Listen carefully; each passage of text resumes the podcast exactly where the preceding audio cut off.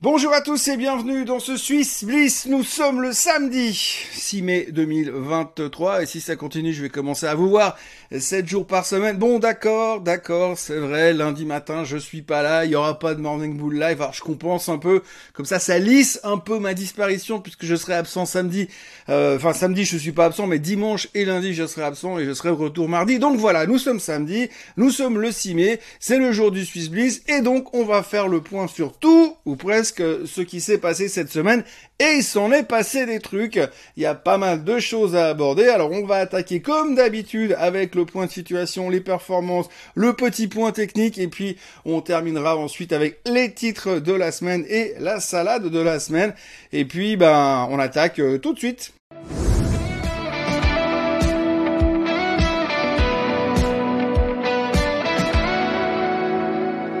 Le point de situation donc qui commence par la Fed, la Fed qui a donc monté les taux de 0,25%, qui a laissé entendre que pour l'instant ils étaient en pause et qui a éventuellement peut-être par la suite ils pourraient prendre une autre direction pour les taux d'intérêt, mais on ne sait pas laquelle. Donc c'est pas très clair de savoir s'il va exclure complètement la possibilité de monter encore les taux ou alors est-ce qu'il va euh, repartir dans la direction baissière, ce qu'on aimerait bien. En tous les cas, une chose qu'il a exclue, c'est qu'une baisse des taux n'aura pas lieu en 2023. Ça fait des mois qu'il laisse entendre ce genre de choses et qu'il le dit clairement. Quand je dis il, c'est bien sûr Monsieur Powell. Mais ça fait quand même des mois qu'il y a plein de gens autour qui disent non, non, mais il va quand même commencer à baisser les taux au mois de septembre. Euh, pour l'instant, ça a l'air de se reculer, de s'éloigner toujours un petit peu plus, mais c'est pas grave.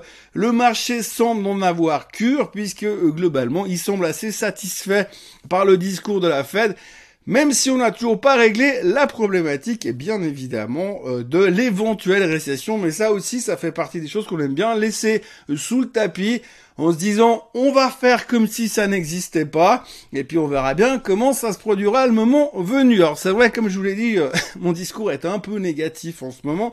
Je suis un peu prudent par rapport à ce que j'entends mais ça rejoint aussi euh, le fait qu'effectivement on a eu également euh, cette semaine les NFP. Hier, vendredi, nous avons eu les chiffres de l'emploi nettement meilleurs qu'attendus, c'est formidable. La croissance de l'emploi, la grande économie américaine qui cartonne, c'est extraordinaire. Tout le monde était très content. Et puis alors, par contre, il y a quand même deux trois points négatifs, hein, parce que ça veut quand même dire que si l'emploi est toujours assez fort, ça laisse quand même la fenêtre ouverte à la fête pour monter les taux, parce qu'ils aimeraient voir vraiment l'emploi ralentir, ce qui n'est pas du tout le cas pour l'instant. Et puis de l'autre côté, eh bien, ça laisse aussi supposer que c'est pas comme ça qu'on va vraiment avoir une baisse des taux dans l'immédiat. Et donc on se pose quand même deux trois questions. Hein. Les gens étaient très contents vendredi soir de l'effet NFP. D'ailleurs, la plupart des indices terminent en hausse, évidemment. Tout le monde était content. On le verra tout à l'heure sur le graphique de la Suisse, entre autres, qui finit au plus haut, des plus hauts, des plus hauts, des plus hauts. Nous sommes merveilleux, nous sommes extraordinaires. Merci le Conseil fédéral, merci la BNS, merci la FINMA, merci à tous. Enfin voilà. Grosso modo, ce qu'il faut retenir aujourd'hui, c'est qu'effectivement, eh bien, on a interprété euh, les bons chiffres de l'emploi comme étant une bonne nouvelle, euh, bien que si on réfléchit un tout petit peu plus loin que le bout de notre nez, c'est pas une si bonne nouvelle que ça, mais une chose après l'autre, on sait tous qu'on n'est pas capable de gérer plusieurs informations en même temps. Après, petit détour extrêmement rapide sur les chiffres du trimestre, globalement, tout va plutôt pas mal. Les chiffres importants qui doivent être bons sont bons, on l'a vu sur Apple cette semaine.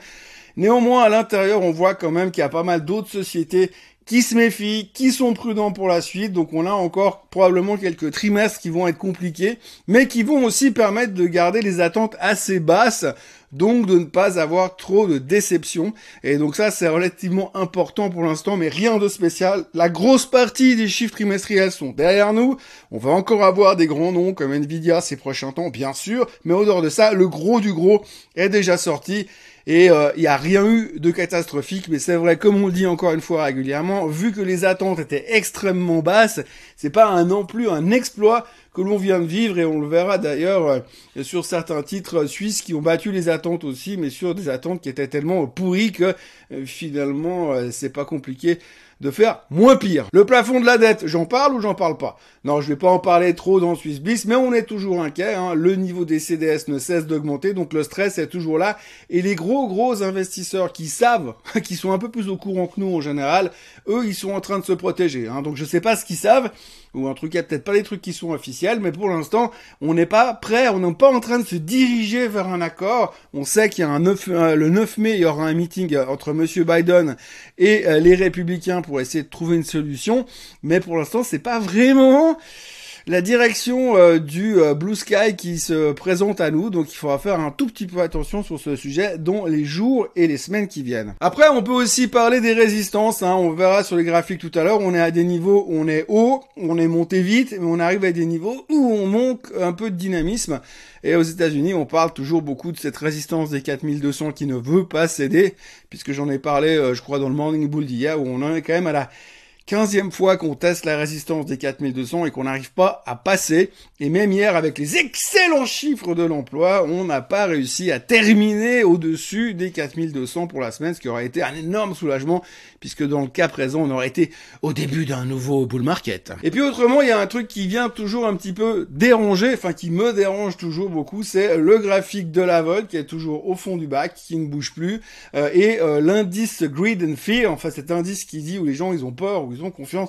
Et aujourd'hui, l'indice de la confiance est en train de monter. Et c'est ce qui est assez phénoménal aujourd'hui parce que quand vous regardez la big picture, quand vous regardez ce qu'on vit aujourd'hui au niveau social, au niveau économique, au niveau tension géopolitique, etc., etc., je peux en parler pendant des heures, eh bien, vous voyez que finalement, les gens, ils ont peur de rien. Tout ce qu'ils veulent, c'est greed is good, making pognon, et ça s'arrête là. Et donc, on a vraiment un truc assez impressionnant de ce côté-là, puisque on a plutôt l'impression que les gens, ils ont peur de rater le nouveau bull market, plutôt que de se prendre éventuellement une claque monumentale, parce qu'on se rend compte que le marché est en récession, que les tensions politiques sont ingérables, et que finalement, pendant quelques années, ça va être compliqué. Non, pour l'instant, on est vraiment on vit dans une espèce de conte de fées. J'ai un peu l'impression qu'on est dans le, le, manège de Disney. Je sais pas ceux qui ont été à Disney. Euh, vous savez, ce manège en bateau, vous passez dans un, dans un tunnel où il y a plein de petits personnages qui chantent. J'ai un peu l'impression qu'on est dans ce monde-là et que finalement, pour l'instant, plus personne n'a peur de rien, et moi, ça me fout les jetons. On attaque tout de suite avec euh, les performances de la semaine. Vous voyez que l'or et l'argent vont plutôt bien, ça remonte gentiment, euh, ça progresse, les euh, winners de la semaine. Le Nikkei qui suit derrière parce qu'on espère toujours que finalement ils vont commencer par baisser les taux. Et la Suisse qui est là en embuscade avec 1% de performance sur la semaine. C'est de la folie, j'ai l'impression d'être à Europa Park dans les grands 8, c'est spectaculaire. Et puis le reste, eh bien, il n'y a pas de quoi ça la ramener la nuit, hein, puisque 0,7% sur le Dow Jones Transportation, 0,6% sur le Bovespa, 0,4% sur les semi-conducteurs, le Bitcoin, 0,4%, il nous a habitués à mieux ces derniers temps, et le Nasdaq, 0,07% euh, de hausse de la folie, et le CAC est en baisse, ça c'est un choc thermique pour plein de gens, d'ailleurs ça fait, je crois que c'est la première semaine de l'année où ils finissent la semaine en baisse, et puis autrement, eh bien, on a le crude oil, le pétrole qui se prend 7% dans la semaine. Alors le pétrole, c'est toujours assez rigolo à dire puisque finalement si vous analysez euh, les rapports qui ont été publiés sur le pétrole durant la semaine, eh bien la raison principale de la baisse sur le pétrole, c'est simplement le fait que les gens ont peur de la récession. Alors c'est marrant parce que les gens ont peur de la récession sur le pétrole et ils vendent le pétrole à cause des risques de récession. Par contre, ils achètent les titres parce que tout va bien, Madame la Marquise. Le SMI, euh, les winners de la semaine, eh bien c'est à cause des résultats et de l'interprétation de ces derniers. En tout cas, c'est le cas entre Logitech et Lonza. Et puis Novartis en troisième position avec 2,28% de performance qui eux ont été upgradés par plusieurs personnes depuis une semaine. Alors Novartis devient un peu le nouveau chouchou de la pharma. Euh, Roche s'accroche au, au wagon, mais c'est difficile pour eux pour l'instant. Ils souffrent toujours de ce euh, manque de revenus de la part du Covid. On aurait presque à souhaiter que ça revienne du côté de Roche.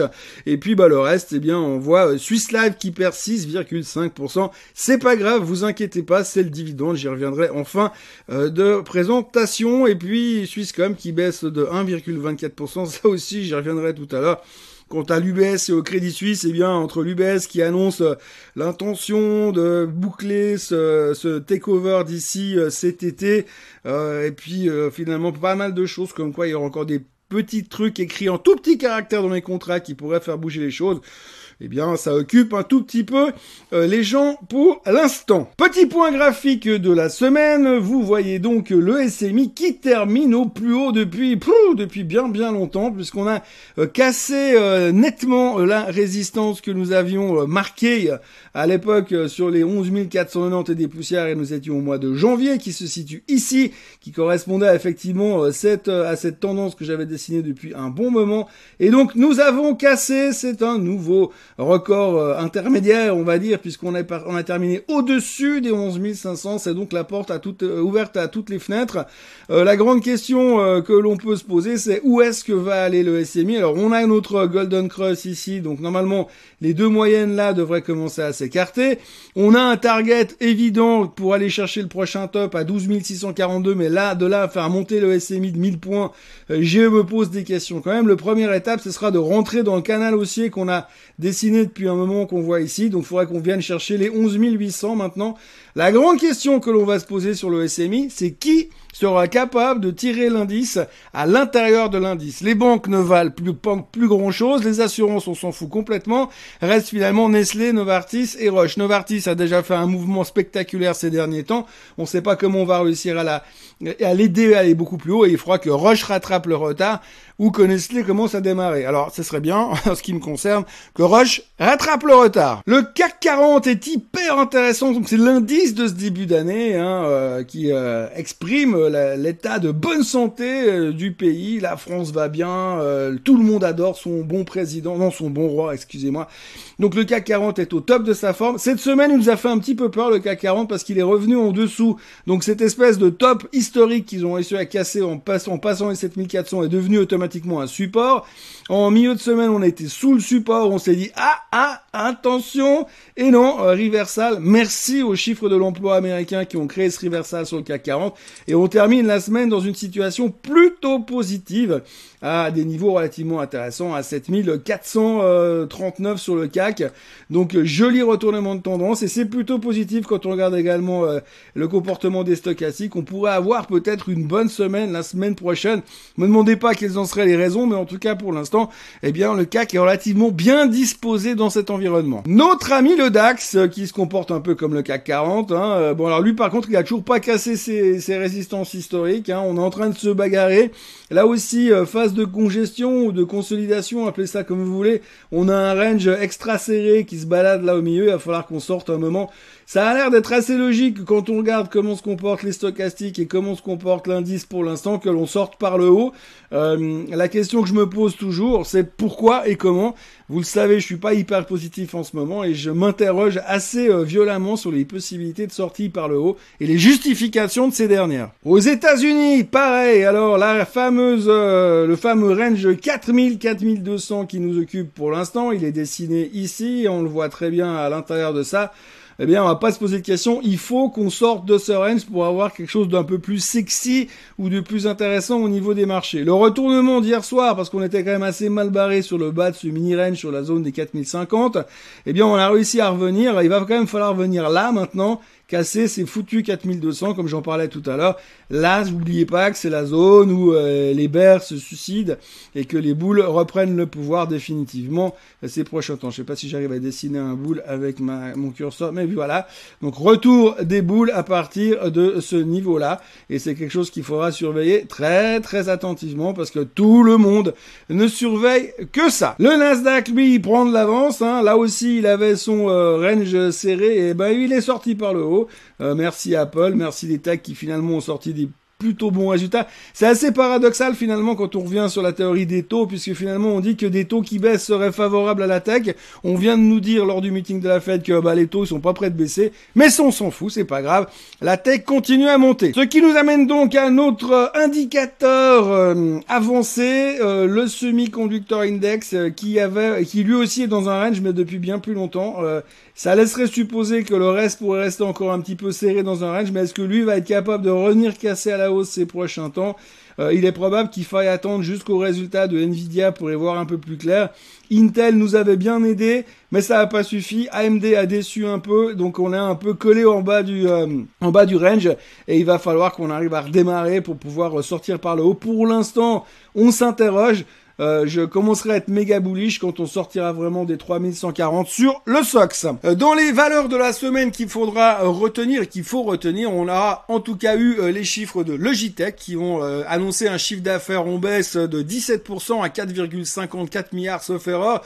grosso modo, chute des ventes, bien sûr, c'est pas une surprise, mais par contre, les confirmations comme quoi les objectifs restent constants Donc ça, c'est toujours rassurant. On sait bien qu'en ce moment, on aime bien quand on est rassurant sur l'avenir. Donc le management s'est montré rassurant et ils ont bien expliqué que finalement, dans le ralentissement de la période post-Covid, eh bien, ils sont quand même devenus plus gros, même si tout a maigri. C'est-à-dire que les autres ont maigri beaucoup plus. Donc il reste quand même des plus gros leaders qu'avant dans le secteur, dans leur secteur à eux, qui est donc le, les périphériques informatiques.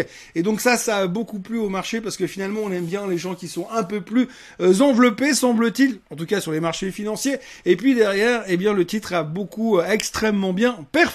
Alors, vous voyez la performance de la semaine sur Logitech. Hein, il n'y a pas besoin d'avoir fait euh, un doctorat en analyse technique. Hein. explosion sur les chiffres des résultats, sur les résultats. On passe de 49-49 à 57. Très très bonne semaine pour la société technologique suisse, euh, pourvu que ça dure, mais en même temps, c'est un peu difficile aussi d'imaginer qu'il y ait des monstres catalystes. AMS Osram a publié ses chiffres également. Alors on va faire simple, c'est des chiffres la baisse de son chiffre d'affaires est de 25%, c'est une catastrophe, grosse déception, euh, pas de commentaires très positifs, bref, le titre était sous pression, euh, ça devient un petit peu le serpent de mer, on a toujours des espoirs, mais il y a que des espoirs et jamais bien grand chose de concret qui se montre ou qui se démontre euh, chez AMS. le titre parle de lui-même, le graphique parle de lui-même, pardon, si vous regardez comme il se présente, j'avais fait des, des dessins à l'époque que j'ai laissés, euh, ben, vous voyez clairement que la crainte était de casser cette tendance à la baisse, cette tendance qui a été cassée à l'époque,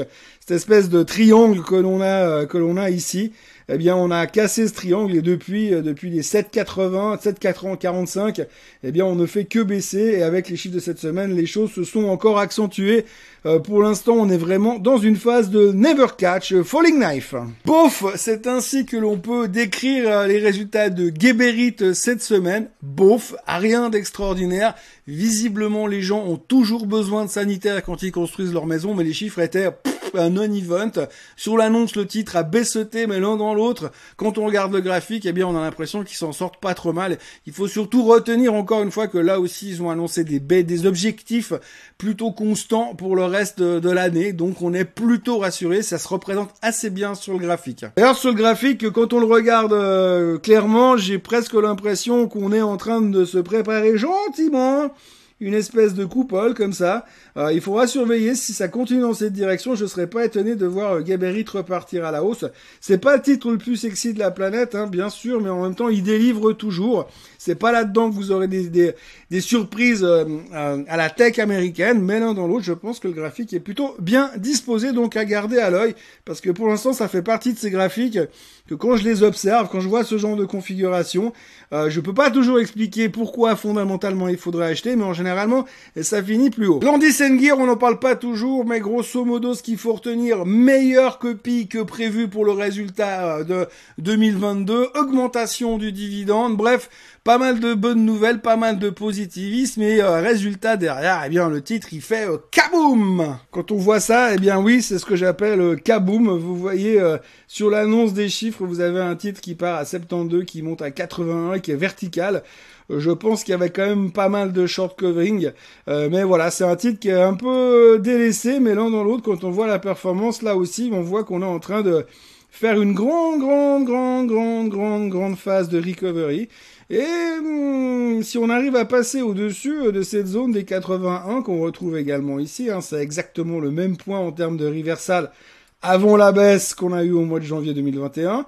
Euh, si on arrive à passer en dessus, il y aura des gaps à aller combler. Alors, je vais pas en train de me dire qu'il faut acheter ici pour jouer les 20 derniers pourcents, mais c'est plutôt rassurant et les commentaires étaient enthousiasmants en tous les cas. Autrement, on a encore Strowman qui a vu ses recettes stagner, mais plutôt positif et plutôt encourageant pour la suite. Donc, ça se passe plutôt pas mal pour Strowman. Vous voyez que la reconstruction de Strowman, là aussi, euh, son mauvais jeu de mots par rapport aux dents est plutôt positive. Un croisement de moyenne mobile des 50 jours ici. La tendance de fond est bien établie donc euh, je pense que pour quelqu'un qui veut faire de l'investissement long terme sur cette thématique-là, euh, je pense que les achats sur le bas du range pour jouer l'ascension euh, continue sera pas mal, avec un point de sortie en coupant si jamais on venait à casser cette tendance haussière. C'est assez facile ou assez prudent, rationnel à jouer. Et puis alors, euh, Swisscom qui a publié des résultats, euh, grosso modo, conformes aux attentes, euh, bénéfice net en recul de 1,1% à 442 millions de francs suisses. Et puis alors, surtout à l'intérieur des chiffres, ce qu'il faut retenir, c'est que les gars, ils ont annoncé qu'ils excluaient pas de relever les prix à l'avenir, les prix des communications téléphoniques. Euh, je sais pas si vous avez déjà comparé le prix d'un abonnement Swisscom avec le reste du monde.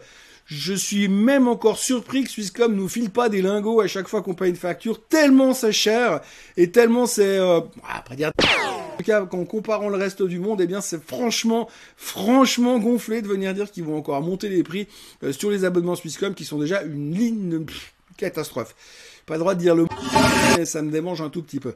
Voilà, donc en gros, euh, Swisscom a publié des chiffres euh, corrects, rien d'extrêmement sexy. Euh, le titre, il vaut même pas la peine de regarder le chart, il est toujours sur sa tendance haussière, c'est un peu l'ennui exprimé sous forme graphique et bah, ça va plutôt pas mal, un peu mieux pour eux que pour le montant des factures de leurs clients. Autrement, on terminera avec la salade des news du jour. On retiendra tout d'abord les bons chiffres d'Adeco, mais le titre était un peu sous pression à cause des nouvelles sur Manpower qui étaient un peu moins bonnes. Le problème avec Adeco, c'est qu'ils sont toujours connectés et corrélés avec ce que se passe sur les résultats de Manpower. Donc ils profitent jamais des bonnes choses et jamais des mauvaises choses. Enfin, aussi, surtout des mauvaises choses, on va dire. Et donc du coup, c'était un petit peu plus compliqué à cause de ça. Mais globalement, si on regarde les chiffres bruts, c'était pas mauvais. Chez Suisse les chiffres étaient ok, en attente, en ligne, pas de problème, rien à dire de ce côté-là. Il n'y avait pas vraiment de réaction sur le marché, mais Suisse à mon avis, ça reste toujours un gros payeur de dividendes. Aujourd'hui, vaut mieux euh, avoir des obligations Suisse ou des actions Suisse pour encaisser le dividende plutôt qu'avoir euh, de l'OAT français vu qu'elles étaient downgradées par Moody's. Et puis chez Swiss Life, euh, alors vous inquiétez pas, c'est la pire performance de la semaine, mais ne vous inquiétez pas, ils ont juste détaché le dividende. Aujourd'hui, après détachement du dividende, vous avez un rendement de 5,11% sur le titre et vous avez une tendance qui est parfaitement établie pour ceux qui font de l'investissement long terme et qui veulent prendre du dividende, regardez-moi cette assurance, achetez-en un peu et oubliez-la. Revenez me voir dans 5 ans avec les dividendes que vous aurez encaissés, avec la performance sous-jacente qui aura forcément été avec, puisqu'on le sait aujourd'hui, visiblement, et les marchés ne baisseront plus jamais. Et puis on terminera aussi avec euh, Burkhardt Compression qui a annoncé de très bons chiffres, et puis Dufry qui a récupéré un crédit supplémentaire de 50, 280 millions de francs suisses pour continuer à se développer. Voilà grosso modo tout ce que l'on pouvait dire, ou presque tout ce que l'on pouvait dire, de bien ou de mal sur les marchés financiers en Suisse et dans le monde à notre connaissance. Moi, je vous encourage à vous abonner à la chaîne Suisse Côte en français parce qu'il y aura encore plein, plein, plein d'autres vidéos comme le Swiss comme le Morning Bull Live, comme les vidéos de Monsieur Vincent Gann. Et puis euh, d'ici là, moi je vous retrouve comme je vous ai prévenu. Je ne serai pas là lundi matin pour le Morning Bull, mais on se retrouve bien sûr mardi matin en pleine forme pour une nouvelle semaine qui, je n'en doute pas, sera passionnante sur les marchés financiers. Passez un excellent samedi, un excellent week-end. Merci d'avoir été avec moi et à bientôt. Bye bye